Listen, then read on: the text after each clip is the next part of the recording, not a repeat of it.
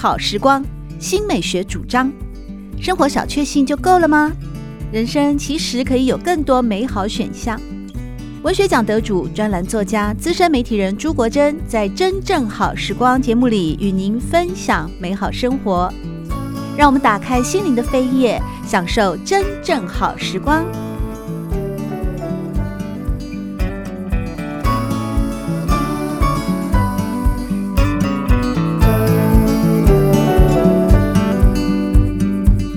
今天真正好时光的节目当中，邀请到的是一个非常年轻又很优秀的历史小说家。哎，写历史小说这真的很不容易。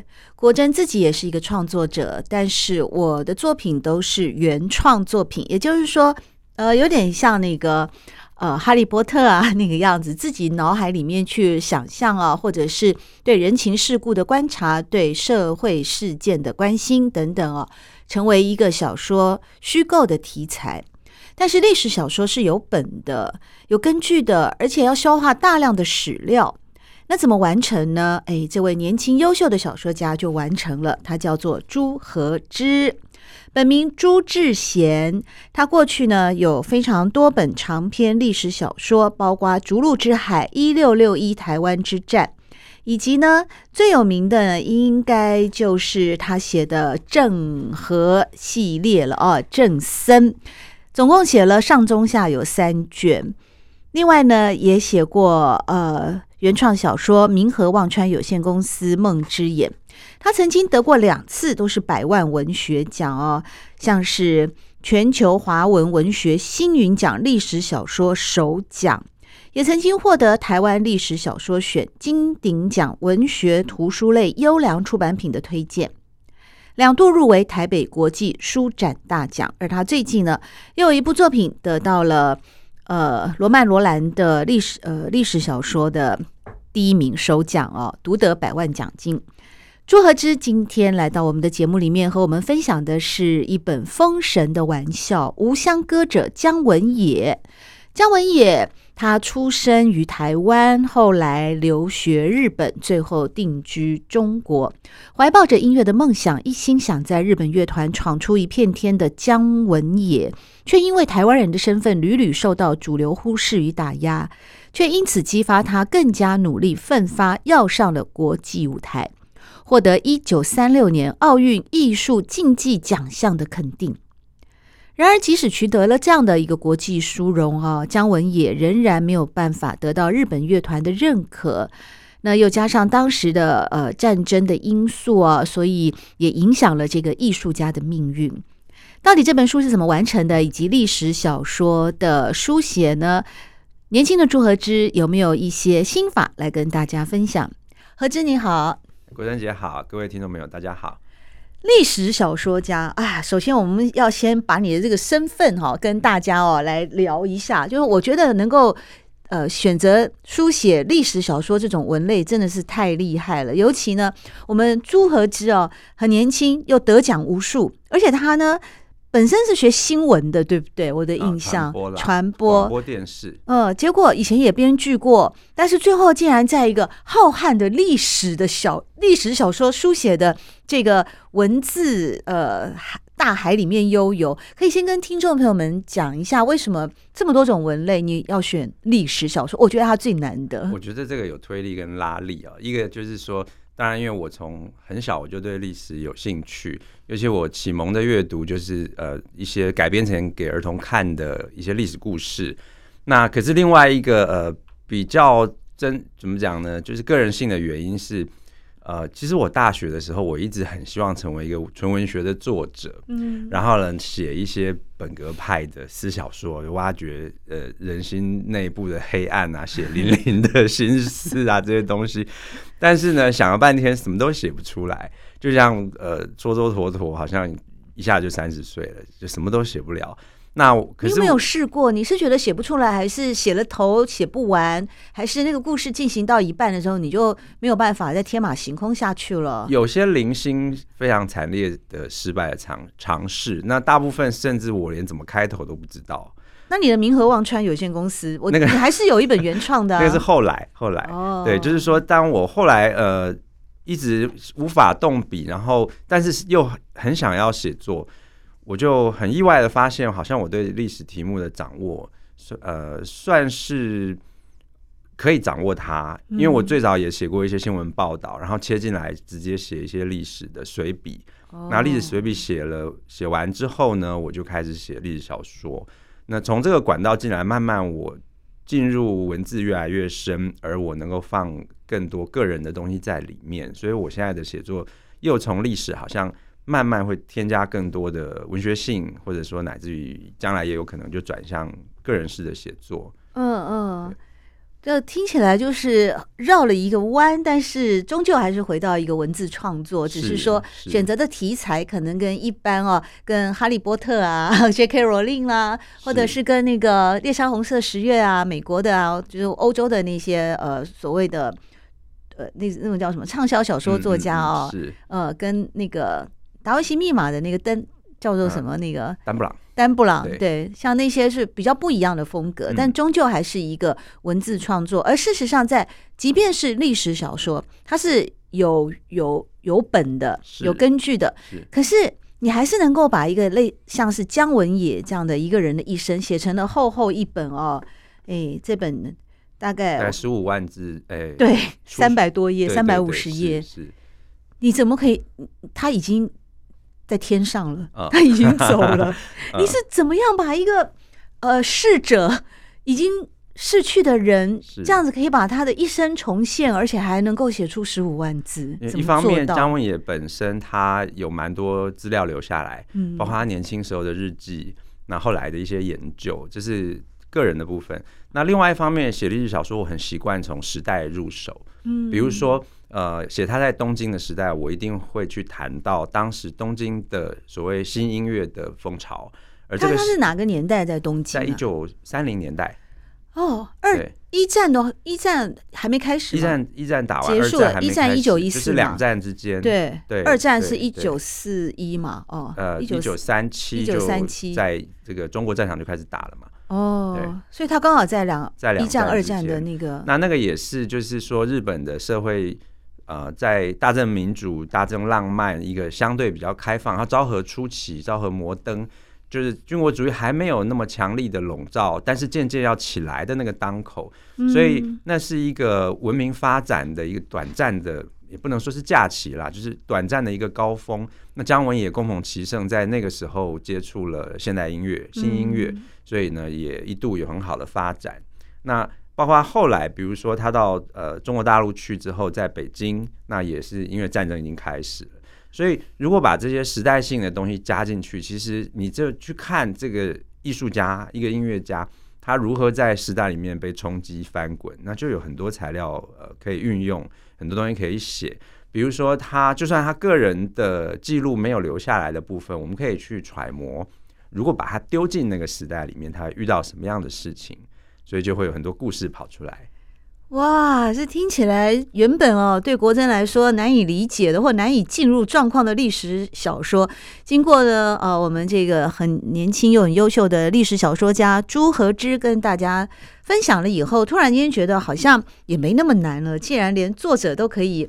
呃，完全的投入那个时代的背景，投入那个人物的个性，然后帮他去发挥、去创造一些呃生活的情节啊等等的。但我很好奇的是哦，呃，像你过去呢写的一些人，好像也大部分都是近代的哦，呃，姜文也也是嘛。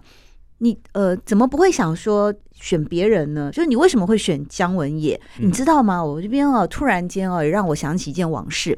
其实我以前也有想过，哎，就是也写类似历史小说，有一种穿越的那种感觉。嗯、你知道我我要写的对象是谁吗？嗯、我想写嵇康，哎，哦哦，因为那个我觉得竹林七贤啊，魏晋那个年代是一个非常浪漫，嗯、浪漫到。爆表的一个年代，嗯、然后各式各样。你看《世说新语》里面的故事啊，啊这个牛鬼蛇神那么多，对不对？每个人都有特色。那嵇康主要他是一个音乐家，他就广陵散佚，他是他是会弹广陵散的那个人。对，所以那时候我也有想说吧，而且他又是个美男子，据称哈，嗯、那个年代的人呢、啊，反正都是潇洒的不得了，我就觉得太美好了。那我。可是当我、啊、你你写了那个电视版权、电影版权，马上就卖掉了。没有，当时我就稍微去找一下资料，我就发现好累，因为第一个我要从文言文开始理解。我现在发现，我们朱和之选择姜文也哦，写完了写完成这本《封神的玩笑》，无相歌者姜文也。我突然发现，因为姜文也的史料都是用。都是用现代文、现代中文写的嘛？就算是翻译的，他在日本时期的翻译作品也都是现代中文。哎、欸，我要写嵇康的是文言文呢，是。所以后来我就、嗯、我还是充满了幻想，但我想说我在等你，等你写。哦、你你要不要写？这个有机会来挑战。所以你为什么选姜文也？姜文也是这样。呃，我大学的时候，因为我那时候在正大广电系，然后我们传播学院有一个实习电台。嗯，我们有规定要选一个单位来实习，可以是可以是摄影棚，可以是暗房。那我那时候选了电台。跟我们一样的 汉声广播电台这样的 radio 吗？然后我前面也是有一个 panel，你可以操纵吗？没有错，所以我们那你很熟悉了。我们要不要换一下位置？我已经忘光光，已经是二十几年前哦。所以你在广播实习广播电台里面，就是学生时代去实习的时候，这样。嗯，对，虽然没什么人听，因为它的功率很小，大概就文山区。那跟姜文也有什么关系呢？因为电台有那个一个 CD 的资料库哦，然后里面就有收藏很多的唱片。嗯，那当时因为音乐杂志有介。绍姜文也这个人哇那我就听说他是一九三六年柏林奥运的奖牌得主。对，因为当年的奥运呢是有文化竞技项目的，嗯、所以姜文也代表日本呃参加。因为那时候台湾是日本，他们刚一起台湾当时，西但是迄迄个时阵台湾是日本。大日本帝国的殖民地，哦、对对对，还在殖民地的时候，他是以日本国民的身份，哦、日本呢就派了五个音乐家去比，结果没想到被姜文也拿到了一个特别奖，相当于第四名的奖牌。哇，对，那是。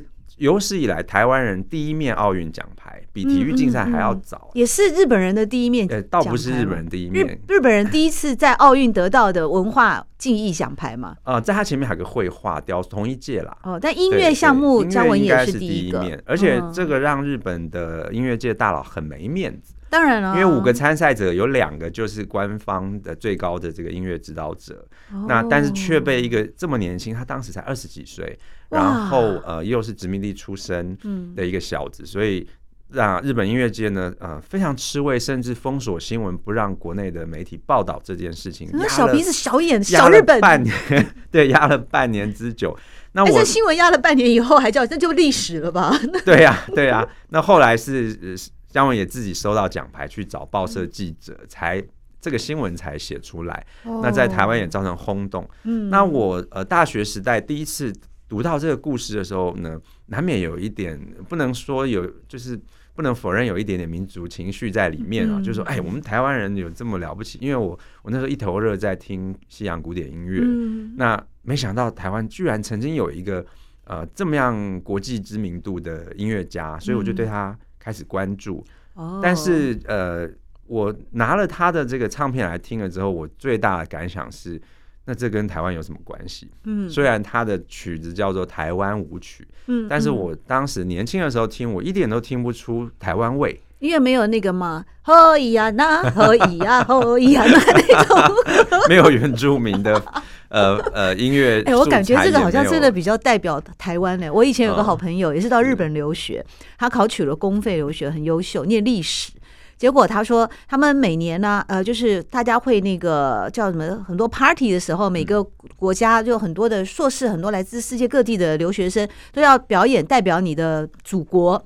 那像印尼呀、啊，像泰国啊，他们都有传统舞蹈。那日本当然也有嘛，哦，那你更不要讲欧美、欧洲啊，阿尔卑斯山也有那个瑞士阿尔卑斯山，他们也有他们的那种传统舞蹈。嗯、那就是他，他就想了半天，我要表演什么呢？台湾他就一直想不出来。最后他当然都穿原住民的衣服啊，然后去那那 鲁湾豆一样那样，然后就赢得满堂彩。是是，因为那节奏感是比较呃热情奔放一点的嘛。所以你刚刚说，哎，那这位就是姜文也，对啊，感觉他好像就一直擦边球吧？啊，我觉得艺术家有这样的际遇，实在是很令人惋惜。有趣的是哦，姜文也在日本一开始，因为他给大佬没面子，大家都故意打压他，但是他后来写了一个作品，连日本人都不得不佩服，叫做《生番四歌曲集》。因为那个时候，他们就把台湾原住民称为生番嘛，就是未开化的原住民。他终于写那个，那但是呃，最有趣的是，他写的这个所谓生番四歌曲集的所有的曲调跟歌词，全部都他瞎掰，也就是他并没有进行田野调查，他根本不懂原住民语，他根本不晓得九族是 是是，是。哪些族，他就凭着从报纸上，事实上他并没有比任何日本人了解台湾的原住民，因为他住在日本，住在东京，哦、他也是从报刊杂志去看到这些东西，所以他也是写的出了音乐的哈利波特，哎。对，他就虚构了一套台湾原住民，可是因为他是台湾出生的人，台湾人，所以他好像有资格这么做。对，那在日日本人都被他唬住了，诶，再加上他的那套作品确实写的很棒，是用很前卫的手法写的，所以当时轰动了日本乐坛。那这件事情，我后来我刚才讲过，我年轻的时候听，觉得这跟台湾有什么关系？对，但是我后来呃读到了这段。历史的时候，我我反而觉得这是一个历史的趣味，嗯、就是说，呃，你要说是无奈也好，趣味也好，就是说，台湾人在历史上就是有这样一个尴尬的身份，好像不知道自己根在何处，嗯，而他呃试着要拿出台湾人的身份去，嗯、呃，站稳一个位置，去彰显自己从台湾来的这件事情，那呃，其实蛮能够反映某个某个时代里面台湾人在那个现实世界里面的处境。所以当初我在选择要呃找什么人作为我历史小说的书写对象的时候，我觉得这一部分蛮吸引我的。那我也觉得可能可以借着姜文也的故事去讨论，或者是说探索台湾人在呃不同时代的这些尴尬的处境。我觉得朱和之非常有远见呢。你在念大学的时候，应该也是十几年前的事情了。二十几年前，二十几年前就 开始有这种强烈的台湾意识。没有没有，那时候没有那个意识。然后，但是你意识到的不是台湾本土意识，就是说不是那个台湾的另外一种呃很强烈的本土，而是说作为一个像我也是台湾出生啊，台湾长大呀。但我的爸爸是从中国大陆来的，我们又叫做外省第二代嘛啊。那我一方面呢有我父亲的血脉那个。地方的连接到秋海棠的中原哦，黄土高原的那个部分，记忆的连接也好，父亲的关爱也好，我另外一方面也有一个连接，来自于整个台湾最 local 的我妈妈那边的原住民泰鲁格族的血统。那我本人呢，也就是在台湾出生、台湾长大，真正的台湾人呢。可是好像就像姜文也一样哦，那个。很很很难去形容的某一种呃，什么身份认同的部分啊，似乎也因此就变得有一点有点多元混淆。是那其实呢，我我是觉得眼界再大一点的话，你知道很多欧洲人哦，我小时候很迷西洋的电影嘛，音乐，他们那些很多我喜欢的那些大明星哦，都很喜欢说自己的有那种五五湖十六国的血统，你知道吗？我现在举不出例子，但是你真的随便找。一个，比方说来自英国的女明星，她就会说她妈妈是德国人，然后爸爸是呃玻利维亚人，然后还有白俄的血统，就是他们他们不会觉得说这有什么身份认同上的问题，对，因为到了他的身上，就像百流汇合一样，他就成为他自己非常独特的一个个体啊，他就是他自己啊，太多那种。呃，欧美的演艺人员或者艺术家什么都是这样子，可是我就觉得有时候不知道为什么是亚洲吗，还是台湾？讲到那个血统的时候，你就要闪闪躲躲的，因为好像我们人家就会哎呦哎呦这样子的感觉。我我就常我就觉得姜文也，我在看这本哦《封神的玩笑》无乡歌者姜文也的时候，我就一直有很强烈的觉得他好像到处都被人家哎呦这样子哦。是，呃，那当然这是一本非常动人的一本呃算。历史小说某个程度也算是传记文学，不过姜文也是已经作古了。而今天我们节目当中邀请到的是年轻优秀的历史小说家朱和之，和我们分享的这一本是《封神的玩笑》，无相歌者姜文也。同时也非常感谢您收听在这一集汉声广播电台所制播的 Podcast。单元当中，真正好时光的节目由朱国珍访问历史小说家朱和之，谈的是他的得奖作品《封神的玩笑》。在第一集播出之后呢，我们还会有第二集以及第三集的关于朱和之的访谈，也希望您能够持续的收听以及关注，同时祝福大家有一个美好的时光。喜欢朱国珍制作主持的《真正好时光》，欢迎您订阅、分享或留言，随时保持互动，一起共享美好生活。